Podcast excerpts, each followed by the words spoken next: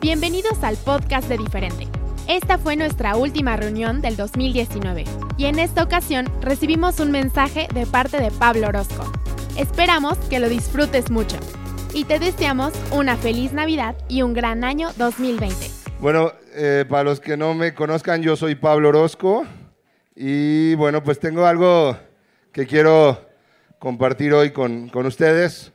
Eh, un poco cuando planeo mis pláticas, como que trato de pensar en, en una forma, val- valga la redundancia, una forma de pensar que quisiera cuestionar, que quisiera retar. Y, bueno, yo quiero invitarte a que lo que hoy vamos a platicar acá, que lo pienses, que lo reflexiones. Eh, si tú dices, no, ¿sabes qué? No me hace sentido, no me hace lógica, no pasa nada. Pero tal vez esta plática puede como que llevarte a cuestionar un poco algunas ideas y desarrollar nuevas ideas. Y un poco ese es como, como mi objetivo. Entonces, pues vamos a orar y vamos a pedirle a Dios que, que sea Él quien, quien nos hable, que, que, que sea Él quien nos lleve a, a aprender, a reflexionar. Entonces ahí en tu lugar solo dile, Dios, háblame, quiero aprender algo nuevo de ti, quiero aprender más de ti, quiero, estoy dispuesto a que me, me retes mi manera de pensar y, que me enseñes más de ti, Dios. En el nombre de Jesús, amén. Y bueno, un poco hoy quiero hablar sobre la religión, ¿no? Y, y- y si tú le preguntas a las personas qué es la religión, pues la mayoría te va a decir, pues ser buena persona, ¿no? Otros te van a decir, pues son ritos o tradiciones que uno sigue, o, o tal vez te van a decir que es ir a la iglesia, ¿no? Y, y- y bueno, pues un poco como que la reflexión de hoy es sobre qué es la religión. Vivimos en un país bastante religioso. Simplemente esta semana no estuvo lleno de peregrinaciones y, y- cosas así que hacemos como una manera de celebrar la religión. Y, y yo pensaba como justo este tipo de cosas, ¿por qué las hacemos, no? Simplemente el venir acá, el cantar estas canciones, el dar una ofrenda como ahorita se hizo, ¿por qué lo hacemos? Y, yo creo que todos podemos tener diferentes motivos, pero quizá un consenso sería como, bueno, es una manera de, de retribuir a Dios por lo que Él ha hecho por mí, o tal vez es una manera de, de agradar a Dios, o de, o de ganar un favor de Dios, ¿no? Este, mucha gente hace eh, ritos religiosos tratando de conseguir el favor de Dios o el favor de, de- una deidad, ¿no? Y entonces, eh, muchas son estas razones por qué hacemos la religión. Y, y sabes, la religión yo creo que es algo bueno. Eh, los inicios de la religión fueron eh, tradiciones que se hacían para recordar cosas que Dios ha hecho. ¿no? En el pueblo de Israel, por ejemplo, la Pascua. ¿No? La Pascua se celebra cada año para recordar cuando Dios le sacó de Egipto. Y entonces, como que eran realmente tradiciones para recordar. Aun cuando Jesús está en la última cena, dice, hagan esto en memoria de mí.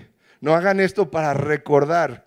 ¿no? Pero de repente tomamos esas tradiciones y empezamos a darles otros motivos, ¿no? Y entonces no es que cuando hago esto, entonces recibo el favor de Dios, cuando hago esto mis pecados son perdonados, cuando hago esto eh, agrado a Dios, cuando ha- y entonces como que empezamos a, darle otros motivos, ¿no? Y entonces, por ejemplo, ahorita cantábamos canciones. ¿Y por qué cantamos canciones? Eh, muchas veces pensamos como, no, es que yo voy a ir a cantarle a Dios porque Dios pide que yo le cante. Y realmente, si piensas en las canciones que estamos cantando, son declaraciones de fe. Son declaraciones de fe que estamos haciendo. Decimos, Dios es bueno, Dios está conmigo, Dios nunca me deja. Y entonces cuando te das cuenta, esas declaraciones de fe, pues son para Dios, pero principalmente son para nosotros son porque nosotros queremos recordar que Dios es bueno. Y entonces yo te pregunto, ¿quién es más ben- beneficiado por esas canciones? ¿Dios o nosotros? ¿No? Y entonces como que, ¿por qué te cuento todo esto? Porque creo que de repente, desde la religión, hemos pintado como un Dios que necesita de nosotros. hemos pintado como un Dios que, que, que necesita nuestra alabanza, que necesita nuestra adoración, que necesita nuestra ofrenda, que necesita nuestra santidad, que, que se ofende si, si, si, hacemos algo incorrecto, que se ofende si, si, no, por ejemplo, ahora en octubre muchos amigos que tienen eh, grupos como este hicieron fiesta de disfraces y, los comentarios en Facebook eran impresionantes, así de cómo se atreven en el altar de Dios a estar disfrazados de Sailor Moon, ¿no? Y es como que, ok, ¿y, de qué sí se puede? De Winnie Pooh sí se puede, de Sailor Moon no, de Power Rangers sí, de... O sea, pero como que de verdad era la gente ofendida y, y, de verdad yo creo que, que todo, hay mucha discusión en redes sobre qué es correcto y qué no, qué debe de hacer un cristiano y qué no. Y, y esta discusión de redes, yo creo que hay gente que de verdad cree que está defendiendo a Dios y está haciendo la obra de Dios, criticando y, diciendo tú, porque te disfrazaste, te vas al infierno. Y, como que piensan, estoy haciendo la obra de Dios. Y, entonces, ¿qué es lo que pasa? Que, que mostramos al mundo un Dios necesitado, un Dios caprichoso, un Dios que se ofende fácil, un Dios débil. Sabes, hace, hace poco, y, ya lo platicé hace, en una conferencia aquí en diferente, una película que me impacta mucho, eh, Broken Circle Breakdown. No me sé el nombre en español, perdón. Pero es una película que es una pareja de músicos en Europa que tienen una bebé. La bebé tiene una enfermedad, pero resulta que el tratamiento para esa enfermedad está prohibido porque en Estados Unidos los cristianos dicen que ese tratamiento ofende a Dios. Y entonces esta pareja tiene a su bebé y no pueden darle el tratamiento que necesita y, la bebé muere. Y entonces hay una escena muy dura donde el papá está enojado y, en ese enojo como que saca todo lo que tiene en un, en un, escenario como este, en un auditorio, y empieza a hablar como de ese Dios que, prohíbe esto y de ese Dios que, que, nos exige y de ese Dios que, es eh, como que sádico, es lo que él dice. Y, es un discurso durísimo, durísimo, ¿no? Y yo creo que tal vez alguien normal como que se hubiera ofendido y hubiera apagado la película, pero yo no, como que más me gusta la película porque se me hace increíble como que la crudeza, la, lo real de las emociones de esta persona. Y, y realmente me hizo pensar mucho, ¿no? Porque, porque a veces tal vez sí hemos mostrado eso. A veces tal vez sí hemos mostrado como que, porque como que tal vez nos sentimos inseguros y entonces como que decimos, no, es que este, tú ofendes a Dios o tú lastimas a Dios o tú... Y te digo algo, yo crecí un poco en ese contexto y, yo tenía esta idea de yo lastimo a Dios o yo ofendo a Dios. Y eso me generaba un conflicto enorme hasta que un día, como que orando, yo sentí como, como, que, como si Dios me preguntara, ¿y tú quién eres para lastimarme? ¿Tú quién eres para lastimarme? ¿Tú quién eres para pensar que tus acciones me lastiman? Y yo sentí que Dios me decía, es que no es que me lastimen tus acciones, sino que me dueles tú por las consecuencias de, tus malas decisiones.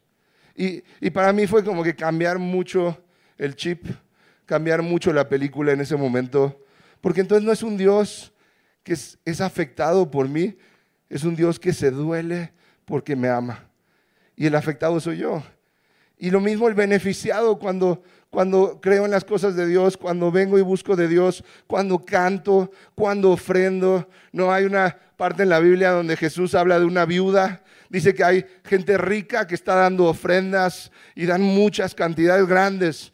Y hay una mujer viuda que da dos monedas. Y dice, esta mujer dio más porque dio todo lo que tenía. Y te digo algo, Jesús no dice, ahora le voy a dar más. No, simplemente Jesús dice, qué increíble, qué increíble actitud tuvo. Y ahí es donde como que no, no deberíamos de necesitar que para pedir la ofrenda alguien diga, no, y entonces Dios te va a dar más. Y te, prometo, yo mil veces he dado, he dado ofrenda así de que, híjole, solo tengo mil pesos para la semana, bueno, los voy a dar y, y alguien me va a regalar tres mil. Y digo algo, nadie me regala nada. Y luego ando pidiendo prestado porque no me alcanza. Me ha pasado varias veces. Porque tenemos esta idea de que doy para que me den. Hago para recibir. O, o hago porque estoy pagando lo que Dios hizo. O hago porque quiero el favor de Dios o porque quiero agradar a Dios. Y un poco te quiero hablar de esa actitud. De, cómo hacemos cosas creyendo que, que entonces que necesitamos agradar a Dios, que necesitamos que, Dios esté feliz con nosotros, que necesitamos que Dios nos quiera bendecir. Y, un poco en la Biblia veía un personaje que es, es, Pedro. Es Pedro y un poco estudiando la, Biblia, la vida de Pedro en la Biblia, yo creo que Pedro era el discípulo que más quería quedar bien con Jesús. Como que Pedro de verdad era, y, y ¿sabes? no sé si te ha pasado así de que como que conoces a alguien y dices, quiero caerle bien a esa persona, pero por algún motivo siempre metes la pata con esa persona. ¿Alguien le ha pasado? ¿Sí? ¿Acá alguien nos quieres contar tu historia? No, no es cierto. Este, pero, pero así pasa, ¿no? Y de repente es como, no, es que como, que como por las mismas ganas de que tienes de caerle bien a esa persona, te pones nervioso y terminas haciendo tonterías o diciendo tonterías, ¿no? Y, y sabes, yo, yo siento que Pedro era así. Como que hay muchas cosas. Imagínate, Pedro es el discípulo que Jesús le dijo, aléjate de mí, Satanás. Cuando Pedro le dice como, oye, chance, nos escapamos y ya nada de la cruz y no sé qué, aléjate de mí, Satanás. Pedro es el que dijo, Jesús, quiero caminar sobre el agua contigo y luego tuvo miedo y cayó y Jesús lo regañó por no tener fe. Y es como, Jesús, neta, o sea, caminó tres pasos y tuvo bastante fe. O sea, ¿por qué lo regañas? Yo no hubiera caminado ni uno. Pero, o sea, y entonces hasta ahí terminó regañado Pedro. Pedro es el que Jesús eh, le dice, ¿sabes qué? Yo moriría por ti. Y Jesús le dice, a ver, chavo, me vas a negar tres veces. Y, sabes, hay una parte que me impresiona mucho eh, de Pedro y un poco de ahí salió la idea de esta plática. Y es cuando en Juan 13 dice que Jesús, dice, luego, luego puso agua en un recipiente y comenzó a lavar los pies de los discípulos para luego secárselos con la toalla que llevaba en la cintura. Cuando llegó a Simón Pedro, este le dijo, Señor, ¿tú me lavas los pies? Respondió Jesús y le dijo, lo que yo hago no lo entiendes ahora, pero lo entenderás después. Pedro le dijo, jamás me lavarás los pies. Y Jesús le respondió, si no te los lavo, no tendrás parte conmigo. Simón Pedro le dijo, entonces Señor, lávame no solamente los pies, sino también las manos y la cabeza. O sea, ¿qué onda con Pedro? No? Y es como que, ay, bueno, entonces todito. No, ya, ya estaba quitando la ropa Pedro. Este, no, no es cierto. Pero, o sea, ahí ves esa desesperación de Pedro. Y, y, de verdad es como que, no, no, no, no, ¿cómo me vas a, tú Jesús, cómo me vas a lavar los pies a mí? Y es esa actitud que te decía de que creemos que estamos defendiendo a Dios, creemos que estamos defendiendo la dignidad de Dios. Y así Pedro como que, no, no, ¿cómo tú me vas a lavar los pies a mí? Y entonces, y Jesús le dice, a ver, si no te los lavo, no tienes parte conmigo. Y sabes, como que Pedro no entendía que estaba tratando de darle a Jesús algo que no era lo que él quería. Jesús no quería que Pedro defendiera que no le lavaran los pies. Jesús no quería que Pedro le cortara la oreja al soldado. Jesús no quería que Pedro le prometiera amor y morir por él hasta, hasta el final. Jesús no buscaba eso de Pedro. Pero Pedro creía que esa era la manera de agradar a Jesús. Y sabes, hay una parte donde Jesús le dice, Pedro, ¿me amas? ¿Y qué le responde Pedro? Responde, sí, Señor, tú sabes que te amo. ¿Y qué le dice Jesús? Apacienta mis ovejas. Y sabes, yo creo que fue hasta ese momento que Pedro entendió lo que Jesús buscaba de él. Y sabes, yo creo que a veces no hemos entendido lo que Dios busca de nosotros. A veces creemos que lo que tenemos que darle es buena conducta. A veces creemos que lo que tenemos que darle es sacrificios o tradiciones o ritos. A veces creemos que lo que tenemos que darle es estar todo el día en la iglesia. A veces creemos que lo que tenemos que darle es, más ofrendas. Y, yo creo que muchas veces como Pedro, dejamos como de atinarle a lo que Él está buscando.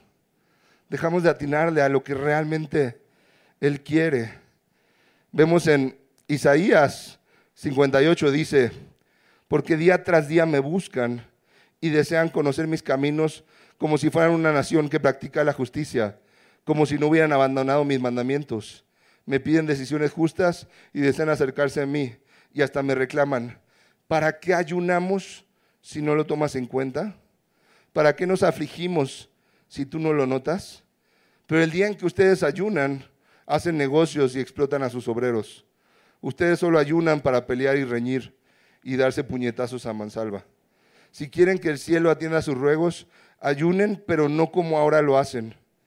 ¿Acaso el ayuno que ha escogido es solo un día para que el hombre se mortifique? ¿Y solo para que incline la cabeza como un junco, haga duelo y se cubra de ceniza? Y sabes, a veces creemos que, el ayuno es eso, sufrir. Sufrir como, porque entonces voy a estar más espiritual y, y a eso llaman ustedes día de ayuno y el día aceptable al Señor. El ayuno que he escogido no es más bien romper las cadenas de injusticia y desatar los correos del yugo, poner en libertad a los oprimidos y romper toda atadura. ¿No es acaso el ayuno compartir tu pan con el hambriento y dar refugio a los pobres sin techo? ¿Vestir al desnudo y no dejar de lado a tus semejantes? Si así procedes, tu luz despuntará como tu aurora y al instante llegará tu sanidad. Tu justicia te abrirá el camino y la gloria del Señor te seguirá. Llamarás y el Señor responderá, pedirás ayuda y Él dirá, aquí estoy. Si desechas el yugo de opresión, el dedo acusador y la lengua, maliciosa, si te dedicas a ayudar a los hambrientos y a saciar a la necesidad de desválido, entonces brillará tu luz en las tinieblas y como el mediodía será tu noche. Isaías 58. Y sabes, vemos que Jesús en Mateo 25 nos dice, porque tuve hambre y ustedes me dieron de comer. Tuve sed y me dieron de beber. Fui forastero y me dieron alojamiento. Necesité ropa y me vistieron. Estuve enfermo y me atendieron. Estuve en la cárcel y me visitaron. Y le contestaron los justos, Señor, ¿cuándo te vimos hambriento y te alimentamos? ¿O sediento y te dimos de beber? ¿Cuándo te vimos como forastero y te dimos alojamiento? ¿O necesitado de ropa y te vestimos?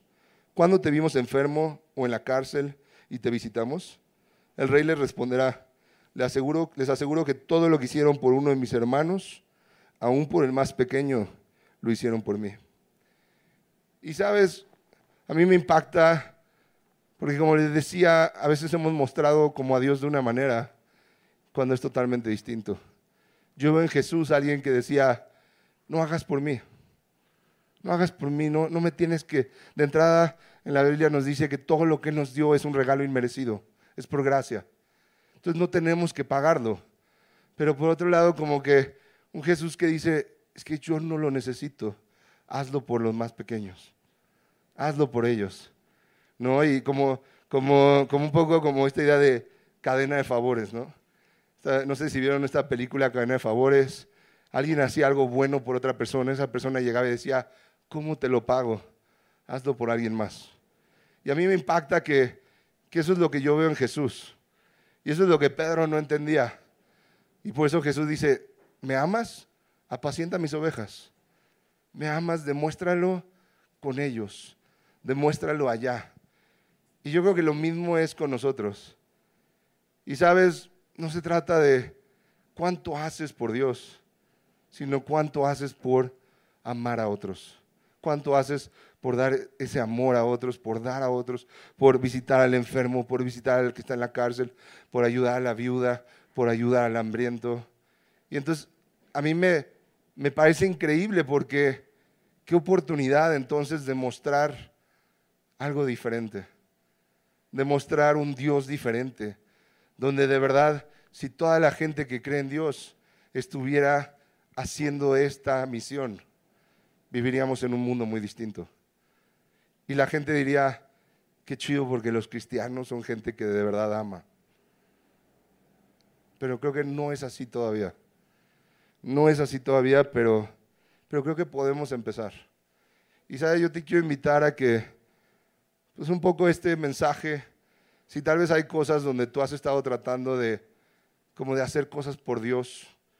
Si tal vez tú como que te das cuenta, híjole, tal vez sí, sí hay cosas que he pensado mal porque he pensado que tengo que hacer por Dios. Y este mensaje te reta a, a empezar a hacer por otros. Entonces, yo quiero invitarte primero a que como que empieces a confiar en esa gracia. Que lo que has recibido no lo tienes que pagar. Lo que has recibido no es algo que tú tengas que retribuirle a Dios. Pero si tú con una actitud buena dices, ¿sabes qué? Yo quiero hacer por Dios, empieza a hacer por otros. Y no tiene que ser aquí, no tiene que ser en las reuniones de domingo. Hazlo en el día a día. De verdad, todos los días, ¿sabes qué? He sido tan amado y quiero amar a otros. He recibido tanto de Dios que quiero dar. De verdad, creo que como que a mí me impacta de Jesús saber que tenemos un Dios que dice, sabes que no es conmigo, es con ellos. Hazlo por ellos. Entonces yo te invito ahí con, con los ojos cerrados. Igual si esto si este mensaje te llegó en algo, solo dile, Dios, enséñame a dar. Enséñame a dar, enséñame a hacer por otros. Rétame en esto, Dios. Yo quiero de verdad ser alguien que, que, sigue esa misión que tú nos diste, Dios. Enséñame a, a visitar al enfermo, a visitar al que está en la cárcel, a tener esa misericordia, porque tal vez cometió un error y está pagando, y yo tener la misericordia de ir y amarlo. Enséñame a, a poder dar, a poder quitarme cosas para dárselas a quien no tiene. A ser como esa viuda que, que lo dio todo. A no, no estar dando nada más lo que me sobra, el tiempo que me sobra, el dinero que me sobra, sino realmente estar dando. Enséñame a, a vivir una religión sana, Dios una religión sana donde no estoy tratando de pagar cosas, ni de ganar favores, ni de merecer lo que no puedo merecer, o ganar lo que jamás podría ganar. Enséñame simplemente a agradecerte todo lo que me das amando a otros, Dios. Y que la gente pueda conocer mi vida y digan, wow, cómo el amor de Dios hace cosas grandes cómo el amor de Dios realmente hace cosas grandes. Que, a través de mí conozcan tu amor, Dios. Y que ese amor cambie vidas, Dios. Gracias, Dios. Y si tal vez es la primera vez que como que haces una oración como esta, si tal vez es la primera vez que te acercas como y como que tal vez habías conocido la religión de, de forma normal y, no te hacía sentido y hoy este mensaje te hizo sentido yo te quiero invitar a que hoy, como que invites a Jesús a tu vida. Le digas, Jesús, yo quiero empezar a tener una vida contigo. Quiero invitarte a que hoy le, des tu vida a Dios. Entonces, si es la primera vez que, y, nunca has hecho esa oración de entregarle a Jesús tu vida, yo te invito a que hagamos una oración juntos. Y ahí con tus ojos cerrados dile, Jesús, yo sé que me amas y que diste tu vida por mí. Y hoy quiero conocerte, Jesús. Hoy quiero entregarte mi vida y pedirte que entres en mi corazón y que estés conmigo. Que me enseñes a conocerte. Perdóname por todo el tiempo que he estado lejos de ti. Porque tal vez no había entendido las cosas como hoy las entiendo. Gracias por dar tu vida por mí. Y yo acepto ese regalo que tú me diste. Esa gracia que tú me diste. Gracias Jesús. Amén. Y si tú hiciste...